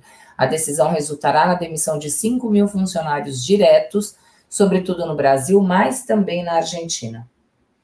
Pois é, sobretudo no Brasil, mas também na Argentina, né? Vamos para a próxima notícia aqui, também é sobre a Ford. Aqui já é o governo brasileiro falando, olha, tá aqui, olha, Ford saiu por decisão global do governo brasileiro, Ministério da Economia nega que fechamento de fábricas reflita a falta de credibilidade do país, enquanto Maia cita manicômio tributário. Quem é que tem razão, será, hein, Lu? Vamos lá para o primeiro parágrafo dessa também? O Ministério da Economia lamentou em nota oficial a decisão da Ford de encerrar a produção no Brasil, mas buscou descaracterizar qualquer influência de políticas do atual governo na ação da montadora. Já para o presidente da Câmara, Rodrigo Maia, o fechamento da produção no país é uma demonstração da, aspas, falta de credibilidade do governo federal. Pois é, só que no, no terceiro parágrafo dessa matéria está dito o seguinte, que a FGV fez um estudo que o Estadão obteve, mostrando que, embora a indústria brasileira tenha, de fato, superado perdas decorrentes da crise provocada pela Covid-19 no país, alguns setores ainda operam consideravelmente aquém da sua capacidade de produção. Esse déficit seria aí da, da ordem de 30%. Ainda sobre é, é, o contexto em que a Ford deixa o Brasil, nós temos hoje no Estadão essa notícia aqui, ó, Florestan. Falta de estoques afeta entrega de carros a locadoras. Setor desesperar 100 mil veículos das montadoras por falta de peças. Volume nas fábricas e concessionárias é o menor da história. Ou seja, isso aqui diz o contrário. É tanta gente procurando carro que as locadoras não estão conseguindo é, entrega das fábricas. Pode ler para a gente também o primeiro parágrafo, Lu, por favor? A decisão da Ford de encerrar sua produção é só uma parte da crise hoje no setor do país, no setor no país. A queda no estoque de automóveis de fábricas e concessionárias registradas nos últimos meses respinga também no mercado de locação de veículos. Atualmente, as empresas de aluguel de carros aguardam a entrega de 100 mil veículos adquiridos e em atraso, segundo a Associação Brasileira das Locadoras de Automóveis. Aspas, tudo isso se refletiu no preço dos carros e também no valor das diárias uma vez que esse é um período de forte demanda, fecha aspas, e foi o que disse o presidente da entidade, Paulo Miguel Júnior. Agora, me diga, Florestan Fernandes, você que entende tudo de economia e indústria automobilística, como é que pode uma empresa do tamanho da Ford estar, de repente, deixando o Brasil quando você tem uma demanda dessa para ser atendida gigantesca? Como é que pode ter 30% de redução na produção nas linhas de montagem, se há tanta demanda e o mercado tão aquecido? Sinceramente, eu aqui com os meus neurônios não consigo entender. Fábio, eu não sei se está tão aquecido assim, né? E eles devem estar tentando centralizar a produção porque e reduzir custos, já que uh, os efeitos uh, da, da, das restrições uh, da, na, do trabalho, né? Deve ter levado eles a repensar. E no caso brasileiro, realmente o país abandonou uma economia desenvolvimentista e as vendas uh, realmente caíram. Né? Você, você, entra numa concessionária, você vê que está vazia ali, né? e passou o ano todo passado uh, sem, sem ninguém. Né? E você vê também, olha, eu uh, tenho um carro da GM, que eles mandaram um comunicado dizendo que tem que ser feito um recall do airbag do motorista, né? E liguei na concessionária para saber, porque um problema no, no airbag uh, do motorista é grave, né? Porque se aquilo dá um problema, você está dirigindo, está numa estrada, é problemático. Aí liguei para três concessionárias, se colocaram lá numa fila que eles não sabem quando vão atender, entendeu? Porque não tem a peça para ser trocada, é isso. Né? Como assim, né? Uma, uma, uma empresa como a General Motors não tem a peça, manda o aviso de que tem que ser feito recall, te coloca numa lista e eu perguntava para, para as concessionárias quando que vai ser feito isso. Não temos a menor ideia, porque a fábrica não manda, não manda a peça, então, ou seja, uh, eu imagino que milhares de pessoas que têm um carro parecido com o meu estão andando pelo país correndo o risco de ter um, um problema Né? Você já imaginou, você está dirigindo, o airbag explode, explode na tua cara? Né? Tá louco. Deus do livre, o que, que é isso? Deve é. ser acidentes terríveis já. Foi. Então, Quem sofreu um acidente assim foi o Eleaquim e a Leila, lembra disso? É. Muitos anos atrás. Quer dizer, era outra segurança, coisa toda, mas é abrir no, no, no, no, meio do caminho que você dirigindo é acidente na seta. Primeiro que é uma pancada, às vezes a pessoa até desmaia, né? É. Porque aquele saco ali tem uma pressão interna gigantesca justamente para. Fábio, como é que você pede, você pede para um consumidor fazer o recall e o cara vai procurar e não tem data, né? Tá é, que nem é. o Pazuelo. tá que nem o Pazuelo. dia, dia D na hora H. Hora H. Olha, vamos mudar um pouquinho de assunto, então, vamos falar um pouquinho de política. Quero saber aqui do Florestan o que, ele achou dessa manchete aqui. E eu já vou te dizer que eu não achei tão, tão esquisito isso aqui, não. Depois eu vou explicar para vocês por quê. Embora seja estranho, o PT apoiando um candidato que é apoiado pelo bolsonarismo também. A manchete é: PT decide apoiar Rodrigo Pacheco no Senado. Candidato à presidência da casa pelo DEM já conquistou apoio de outros cinco partidos na disputa. A bancada petista deverá ganhar espaço na mesa diretora e o comando das comissões de direitos humanos e do meio ambiente. Lu, pode ler para a gente, por favor? A bancada do PT no Senado decidiu ontem, por unanimidade, apoiar a candidatura de Rodrigo Pacheco à presidência da Casa. O parlamentar tem como principal cabo eleitoral o atual ocupante do posto, Davi Alcolumbre, e conta com a simpatia do presidente Jair Bolsonaro, que ainda não expressou a preferência publicamente.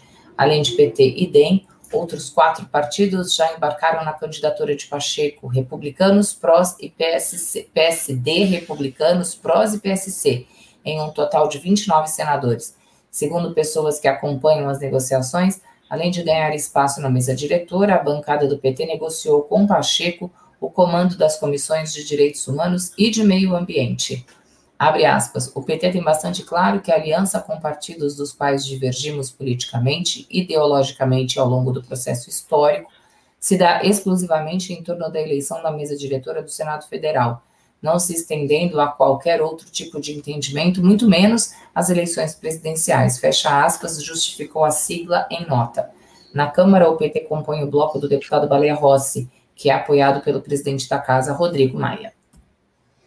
Muito bom. É, Florestan quer falar primeiro? Eu. eu... Ô, Fábio, eu, eu, é, eu acho que o. Eu acho que está cedo ainda para fazer uma análise mais profunda, mas as duas comissões são importantes, né? E o, tanto a do meio ambiente como a, a, a dos direitos humanos, né? E, enfim, é uma, é uma negociação por, por conta das comissões e lugares na, uh, na mesa, né, no caso do Baleia Rossi, né? O Baleia Rossi uh, teve mais uh, junto com o Bolsonaro na, na, na, nos votos que deu do que o próprio adversário dele, né? O Arthur, né? Então, os dois são, são de extrema, ou, ou estão ao lado da direita, né? Ou da extrema direita. É, eu não vejo muita diferença entre o DEM e esse MDB aí, golpista, né? Que que está se colocando, mas é o que nós temos no Congresso, né? É triste, porque eu, eu sempre achei que o Congresso iria uh, dar passos uh, para cima, né? Para melhorar os seus, os seus quadros ali, né? Os seus parlamentares. Mas depois da, da, da Constituição, a coisa foi piorando, piorando, degringolou, né? Mas é o parlamento que nós temos, né? E com é, eu, que não que trocar. É, antes de mais nada, quero agradecer aqui ao Biase aqui, Arquitetura, sempre contribuindo com a gente aqui, mandou mais um 90. Biase, muito obrigado para você, tá? É, aproveitar para pedir para você que faça o mesmo que o, que o Biase aqui, nos ajude aí. Do, o Lourenço José Romero Filho nos deu cinco reais, está pedindo aqui, olha, chegou atrasada a pergunta, lamentando, viu, Lourenço? Doutora, podia falar mais sobre a ideia da polícia comunitária. A gente vai trazer a doutora Jaqueline aqui em, outros em outros programas, onde ela possa ter mais espaço para falar, porque é, é, muito complexo o assunto e ela né, fala muito, ela fala copiosamente. A gente precisa de mais tempo para ouvi-la, para entender o que ela está falando. Inclusive, eu tô, não é uma crítica, não, tá? Estou dizendo isso que a gente precisa realmente dar a ela mais tempo para fazer suas, suas digressões. Bom, é, eu digo o seguinte sobre, sobre o Rodrigo Pacheco ele foi uma boa surpresa no processo de impeachment do Temer. Vocês lembram que ele fez o relatório inicial da, da, da cassação da chapa, do, do, processo da cassação? Foi a cassação da chapa de Dilma Temer? Foi, foi exatamente. E surpreendeu o, o, Temer, inclusive, recomendando a abertura do processo de impeachment. Você lembra disso, Floresta? Então, assim, ele uhum. teve um comportamento logo ali atrás que foi um comportamento bastante decente, contrariando o MDB, que era o partido dele na época, e fazendo um voto que me pareceu bom, muito bom mesmo. Então, não tem reparo para fazer a principal, o principal elemento de exposição dele. Foi por conta dessa atuação, inclusive, que ele acabou se elegendo senador por Minas Gerais, né, Florestan? Agora já para um outro partido, Partido Democrata, não mais o PMDB. Por quê? Porque o PMDB falou em expulsá-lo na época, essa coisa toda. Então, assim, acho que não é o fim da picada, não, entendeu? A lamentar, só o fato de, de, de eu acho que ele é muito mais altivo que o Alcolumbre, mas a candidatura é patrocinada pelo Alcolumbre. São jogos parlamentares. Fazer o quê, né? Fazer o quê? Se não fizer aliança, não tem como sair do atoleiro. Então, bem-vindos às alianças. Vamos ver, ó, às vezes na política é preciso tapar o nariz e agir com o cérebro, não é isso, Floresta? É isso mesmo. Bom, vamos tocar então mais notícias aqui, vamos ver o que temos mais aqui hoje. Vamos falar agora sobre essa, esse escândalo que é a vacinação do Brasil. Vejam aí na capa, no, no, na matéria da Folha de São Paulo, a manchete produzida pelo Sargento Pazuello, né? Essa mistura de Sancho Panza com o Sargento Tainha e, e enfim, Tá aí, olha. O Sancho Pança não, porque até é, o Sancho Pança a gente imagina ele como gordinho, essa coisa, por causa da imagem do Sargento Garcia do Zorro, né, Floresta? É. É. Coitado, Lembra também aquele, aquele personagem do, do, do, do Recruta Zero, né? Com o Sargento Garcia, nome, né? Sargento Tainha, né? Sargento Tainha, Garcia Tainha. Zorro. É, Tainha. É, a Lu não viu isso, não, né? A Lu era criancinha quando tinha esses seriados aí. Sabia, o Zorro está fazendo 100 anos, eu vi outro dia no jornal, da idade da Ford, ó. O governo Bolsonaro daqui a pouco tem. O Zorro morre durante o governo Bolsonaro de Covid. Ou vai embora do Brasil, né? Da, da, da, da TV brasileira. Enfim, olha só, mas vamos ver aqui a frase genial né, do Sargento Pazuello. Vacinação começa no dia D na hora H, afirma Pazuello. Parabéns, ministro. Olha, realmente o senhor é uma sumidade, viu? No sentido de sumir qualquer tipo de sofisticação de raciocínio, viu? Eu vou pedir para a Lu, olha, está escrito aqui, ó, em Manaus, o ministro não deu data e nem hora para o início da campanha de imunização. Lu, o que é está acontecendo, Lu? Esclarece para gente. Esse homem, o nosso sargento Garcia, misturado com Sancho Pança, não. Não é misturado com Sancho Pança, não. Sancho Pança é um personagem maravilhoso. Vai lá, Lu, com você. O ministro da Saúde, Eduardo Pazuello, disse nesta segunda que os estados receberão as vacinas três ou quatro dias após a autorização da Anvisa para início da imunização contra a Covid-19. A declaração foi dada em Manaus, A vacina vai começar no dia D, na hora H, no Brasil. No primeiro dia que chegar a vacina ou que a autorização for feita pela Anvisa, a partir do terceiro ou quarto dia, já estará nos estados e municípios para começar a vacinação no Brasil. A prioridade está dada, é o Brasil todo. Vamos fazer como exemplo para o mundo. Fecha aspas. No último sábado, o Ministério da Saúde já havia informado que todas as doses serão distribuídas exclusivamente pelo SUS para todos os estados de maneira simultânea. Ele voltou a afirmar que a vacinação não será obrigatória, como defende o presidente Jair Bolsonaro. O ministro reforçou que se as vacinas em análise pela Anvisa forem aprovadas no prazo previsto de 10 dias a partir da entrega dos documentos, a vacinação pode começar no dia 20 de janeiro. Desde sexta-feira, a agência analisa pedido de uso emergencial para grupos específicos do Butantan com a Coronavac e da Fiocruz, Fundação Oswaldo Cruz, com a vacina Oxford AstraZeneca. Muito bem. Olha só, gente, vamos, é melhor tem casos que é melhor a gente ver para crer, tá? Então, eu vou colocar para vocês o Sargento Pazuello falando a, a, bobagem que falou. Vamos lá. Todos os estados receberão simultaneamente as vacinas, no mesmo dia. A vacina vai começar no dia D, na hora H. No dia D, na hora H, no Brasil. Sério mesmo, ministro Pazuello, vai começar no dia D na hora H. Gente Meu do céu. É, é... Que fim de linha, cara. Que fim de é, linha. Vai começar no dia D na hora H. Para isso que serve um general do Exército. Gente, olha o que, que o é. Bolsonaro está transformando as Forças Armadas aí. Pobre Pazuello. É, agora... Um um homem que tem coragem de despencar de um avião sem nada, a não ser uma mochila nas costas e depois vir voando, flanando como um pássaro. Ele vai, vai, ele vai comprar provavelmente as vacinas uh, no, no dia N. Nunca. Eu Ai, cara, o mundo, né? 50 países, mais de 50 países estão vacinando suas, suas populações e o Pazuello ainda não fechou contrato com nenhuma delas, né? Não tem vacina disponível mais porque eles não se prepararam, né? Agora ele quer pegar de São Paulo, pegar de quem comprou, quer centralizar, é lógico, né? Porque ele não fez o papel dele, né? E é de planejamento, o cara é cabeça, cara. Você imagina ele numa, na frente de guerra, comandando uma tropa, a, a, as orientações e o planejamento que ele iria fazer. Meu Deus do céu, né? Nós vamos invadir ali, ó, nós vamos invadir no dia, no dia D, na hora H, entenderam? Tropa, ok? É isso aí. É isso aí. Olha, sabe como é que nós chegamos a isso aí? Nós chegamos a isso aí muito em função, olha, da falta de ação. Porque se tivessem cortado as asinhas desse Bolsonaro e dos malucos todos que, que, o, que o seguem, quando ele começou a tecer ódios lá, torturador, é, começou a falar os absurdos que, que, que, que tem dito aí sobre grupo de extermínio, essa coisa toda, o problema do Brasil não existiria, sabe?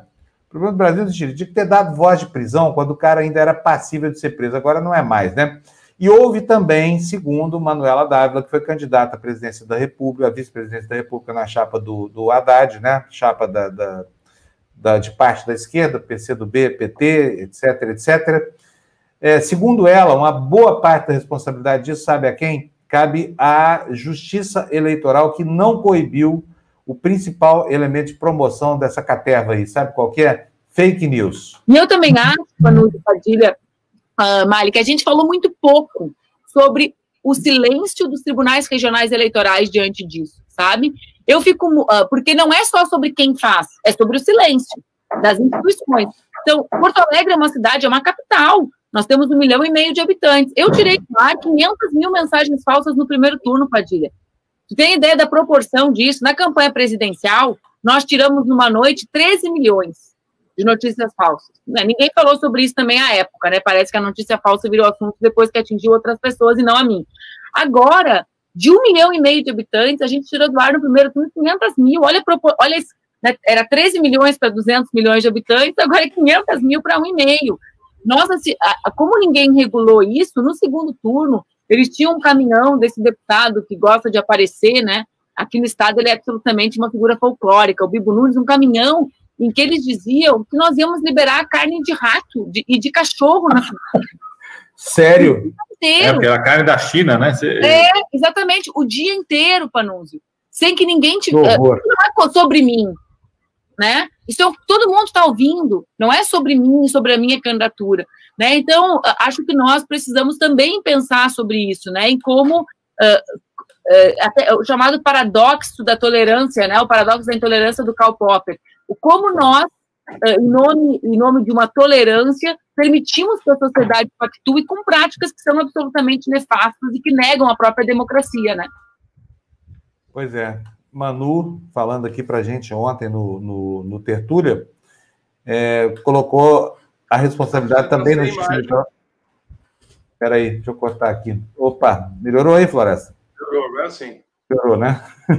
É. Então, o que, você acha dessa posição dela? Você acha que a justiça eleitoral foi omissa? Foi conivente, Fábio, conivente. Como é que deixou correr isso aí, dessa maneira? Né? E, e olha, foram alertados, porque isso tinha acontecido nos Estados Unidos e uh, o pessoal da justiça eleitoral aqui sabia disso e não fez nada, deixou correr solto. Deixou correr solto. Né? Aliás, depois de eleitos, a Justiça Eleitoral poderia ter caçado a chapa. Porque o que a Manuela está dizendo aí é gravíssimo. Como assim, num dia tirou 13 milhões de fake, 13 milhões de fake news. Olha só a quantidade de disparos de fake news que eram uh, feitas todos os dias pela, pelo grupo do, do, do Bolsonaro, que saíam, da, essas fake news saíam de, de robôs nos Estados Unidos e na Espanha. Tudo isso está comprovado, está lá documentado, está documentado, né? E ó, vista, vistas bem grossas, ninguém fez nada, deixou tudo barato, o cara foi eleito, ó, no Ele entende bem disso aqui, sabe? Porque fica falando, não, é, tem fraude na eleição. Tem fraude, sim. Tem fraude. Teve muita fraude nessa eleição de 2018. Muita fraude na eleição de 2018. Né? E é, é, é interessante, porque eu estava vendo aí outro dia uma notícia do JB, que você deve ter visto também, Fábio, que está circulando, né, uh, de uma eleição, acho que no, em 1994, que uh, uh, um juiz eleitoral impugnou a apuração de votos em algumas regiões, né, de, de votos que eram substituídos. A pessoa ia no banheiro toda hora né, e voltava do banheiro e mudava as planilhas né, dos, da votação. E sabe qual é o nome que aparece nessa notícia? Do Jair Bolsonaro. Ah, eu estou com ela aqui na minha frente, aqui, Florestano. Vou dividir a página aqui, porque as pessoas vejam que quando o Bolsonaro fala em fraude eleitoral, ele entende do assunto, viu, gente? Ele já foi ele beneficiado. Por que, que ele quer o voto? Por que, que ele quer o voto em papel? Mostra aí por que, que ele quer o voto em papel. Vamos lá, vamos mostrar aqui. Olha, tá aí, ó, roubo no varejo. Não vai dar para você ler aí, mas eu vou lendo aqui para você, tá? Olha, se desta vez, pelo menos até agora, não se descobrem grandes fraudes, as irregularidades voltaram a acontecer. O que, que a notícia fala? Fala que foram encontradas várias cédulas feitas com papel mais fino e muitas delas beneficiavam quem? Numa eleição do Rio de Janeiro, 1900 e quanto foi isso aqui, Florestano? Acho que é 94, 1900 não é? 1900 e não sei quando é que foi não, mas foi lá no comecinho do, do da carreira do, do Bolsonaro. Enfim, Bolsonaro tinha várias e várias cédulas em, no bairro de Santa Cruz, do Rio de Janeiro, que é um bairro de militares, é um bairro pobre do Rio de Janeiro, onde fica a base aérea do, do Rio de Janeiro, e ele foi beneficiário de cédulas muito diferentes das cédulas oficiais, feitas com papel mais fino, essa coisa. Então, quando ele fala em falsificação, ele sabe do que ele está falando, porque ele foi beneficiário. E essa história de antecipar o golpe de 2022 é também é outra forma de, de fraudar a eleição, né, Floresta? 17 de novembro de 94, essa notícia do Jornal do Brasil. Quem quiser ir atrás, vai atrás, 17 de novembro de 1994. Deve ter sido a primeira. Não, ele foi vereador a partir. É, deve ter sido a segunda eleição dele para o Congresso Nacional, para a Câmara dos Vereadores. Gente, olha, temos um problema no Brasil, temos que distribuir vacina. Como é que vai fazer isso? Temos uma população reativa tem sido alimentada por esse presidente da República, que é negacionista, que é anti-vacina.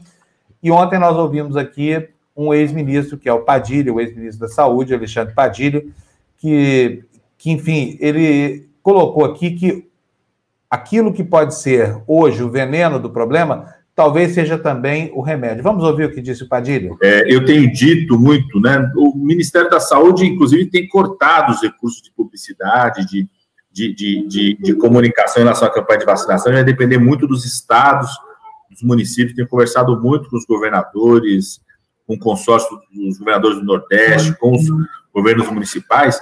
Vai ser muito importante envolver lideranças religiosas é, nesse, nessa campanha de vacinação, né? trazer lideranças religiosas. O Papa Francisco ontem deu um pronunciamento importante lá do Vaticano, vai se vacinar é, reforçou a importância da vacinação para todos, como compromisso ético com o mundo. A gente vai ter que envolver lideranças religiosas nessa orientação, tem vários que já estão se dispondo a, a fazer essa orientação. Tem muita liderança religiosa que acreditou nesse papo de cloroquina, que acreditou é, na ivermectina, é, né, nesses medicamentos que não têm eficácia e ficar, foram para UTI, alguns infelizmente morreram, outros é, felizmente conseguiram se recuperar, estão querendo aderir a uma campanha de vacinação, orientar as pessoas. A gente vai ter que fazer um grande movimento. Por isso que é muito importante a gente fazer de tudo para que a gente tenha várias vacinas, para a gente poder começar o plano de vacinação o mais rápido possível, um volume grande. Nisso, o Bolsonaro o tempo todo atrapalha. É, só passar para o pessoal aqui, no final do ano, por exemplo, em dezembro, a gente aprovou, era uma emenda minha na Câmara dos Deputados, é, a obrigação na lei de diretrizes orçamentárias para que a meta neste ano seja vacinação para toda a população que esteja apta a receber vacina. É, e o Bolsonaro vetou, fez questão de vetar isso agora no final de dezembro. Nós vamos ter que, agora, na, na retomada do Congresso, é, trabalhar para derrubar esse veto.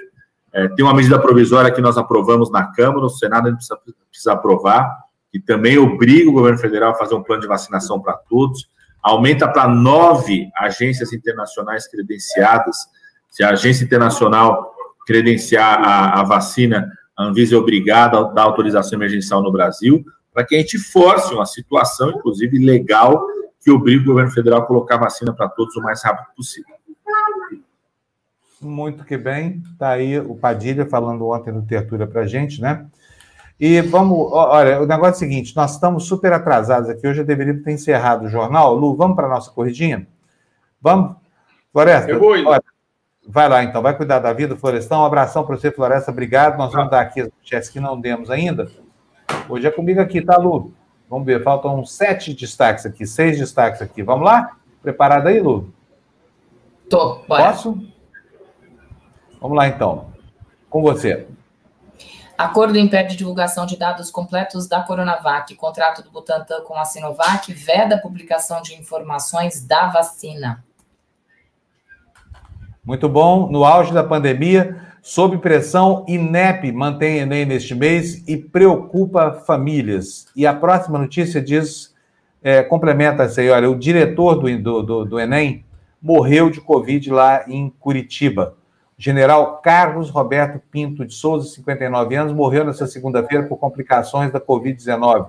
Diretoria comandada pelo general é responsável pela elaboração do Enem. Uma pena que tenha acontecido isso aí, mas é. mais um grupo de negacionistas aí assaltado por essa doença pavorosa, né, Lu? Vamos lá. Exata, exatamente. É, é, com tristeza que a gente divulga essas coisas, né, Fábio? É com bastante exatamente. tristeza. Vamos para a próxima. Então. Né? É. Vamos para a próxima aí, Lu. Mais de 100 PM são afastados em São Paulo por dia por causa do coronavírus. De abril a novembro, foram 24.741 afastamentos por Covid-19, ou 30,1% do efetivo da corporação. Negue seu amor, o seu carinho. Bom, vamos lá. São Paulo registra a maior média de casos de Covid desde agosto, diz a notícia. O avanço da pandemia em São Paulo atingiu na última semana a maior velocidade desde agosto passado na primeira semana após as festas de fim de ano, o Estado registrou um aumento de 63% no número de casos positivos de Covid-19 e 49% no de óbitos. Gente, nós estamos com a vacina chegando aí, hein, Lu? Que pena que tudo, tudo isso esteja acontecendo, não é não? Vamos para a próxima notícia, então? Vamos lá? São Paulo registrou ah, não. É a bancada, né? É. bancada ruralista se divide na eleição da Câmara. Atual e futuro presidente apoiam Baleia Rossi, mas deputados do grupo garantem que maioria está com Arthur Lira. Bolsonaro conclamou parlamentares ligados ao agronegócio a votar no candidato do PP. É, diz o Bolsonaro que Olha, nunca o agronegócio foi tão bem tratado como agora por mim. Portanto, vocês têm obrigação, mas nem o mais burro dos fazendeiros desse país consegue mais é, transacionar com esse capitão dos infernos aí, sem tapar o seu narizinho, não é verdade? Vamos lá então para o próximo destaque, vamos? Vou aqui botar na tela. Para Maia, demora em vacinar, pode levar a impeachment. O homem que está sentado sobre 60 processos de impeachment, agora diz que má condução do combate à pandemia é risco para Bolsonaro. Ai, que medo, hein, Lu? Que, que tá, não? Medo, medo do Maia botar para dar um impeachment lá, né? Pra... Vamos, vamos para o último destaque? Acabou. Não tem mais destaque, acabou aí. Acabou. Esses são os nossos, as nossas matérias-primas, né? Então é isso, gente. Terminamos. Vamos Terminamos. ver quem é que vem. A gente, a gente hoje, você vai chamar a gente, hein, Fábio? Olha que honra. Tertúlia chama, Tertúlia chama na esportiva hoje. Hoje Tertúlia chama na esportiva, é? Então nós estamos amarrando um no pé do outro, é isso, Lu? Isso, hoje a gente estreia o novo horário às 11 horas. Que legal. E, e tem alguma novidade no, no, na esportiva? Na renovação, não? Ó, olha que legal. tem uma coisa legal que, que aconteceu. É, começou o, o Australian, o Australian Open, acho que é fevereiro que começa, mas já estão acontecendo algumas coisas. E eu, eu tenho um grande amigo, assim, que é, é, filho de um grande amigo, jornalista que foi embora do Brasil porque não arrumava emprego aqui, é o único jornalista credenciado lá no evento para cobrir em loco. E ele vai entrar com boletins. A partir de hoje, a gente vai ter Diego Diegues para, dando boletins sobre a competição no, no, na esportiva. Então, aguardem. Ele acabou de mandar porque ele está 13 horas na frente. Agora, ele provavelmente, daqui a pouco, ele vai dormir. Mas ele já mandou os boletins da, da do Austrália para gente.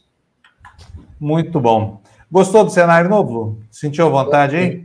Gostei. Você está muito gata hoje, viu? Com todo o. Muito obrigada. Todo Alguém comentou no chat, acho que foi a Glaucia, falou assim: a Lu precisa de café. falei: olha, Glaucia, o pior é que eu já tomei o balde de café, viu? Eu tô um pouquinho rouca, mas acho que é mais, mais o cansaço mesmo, assim, é só isso. É isso aí. Bom, vamos nessa, gente. Daqui a pouquinho nós vamos ter, então, quem? Quem é que vai estar hoje no, no o... Tertúlio? Às nove e meia, o Aldo Rebelo, né? É uma pessoa que vai falar com a gente muito sobre, sobre sobre política, ele é um ótimo articulador, tem toda a calma do mundo. E depois nós vamos falar com o doutor Pedro Serrano, né, que é nosso freguesão aqui na TV Democracia.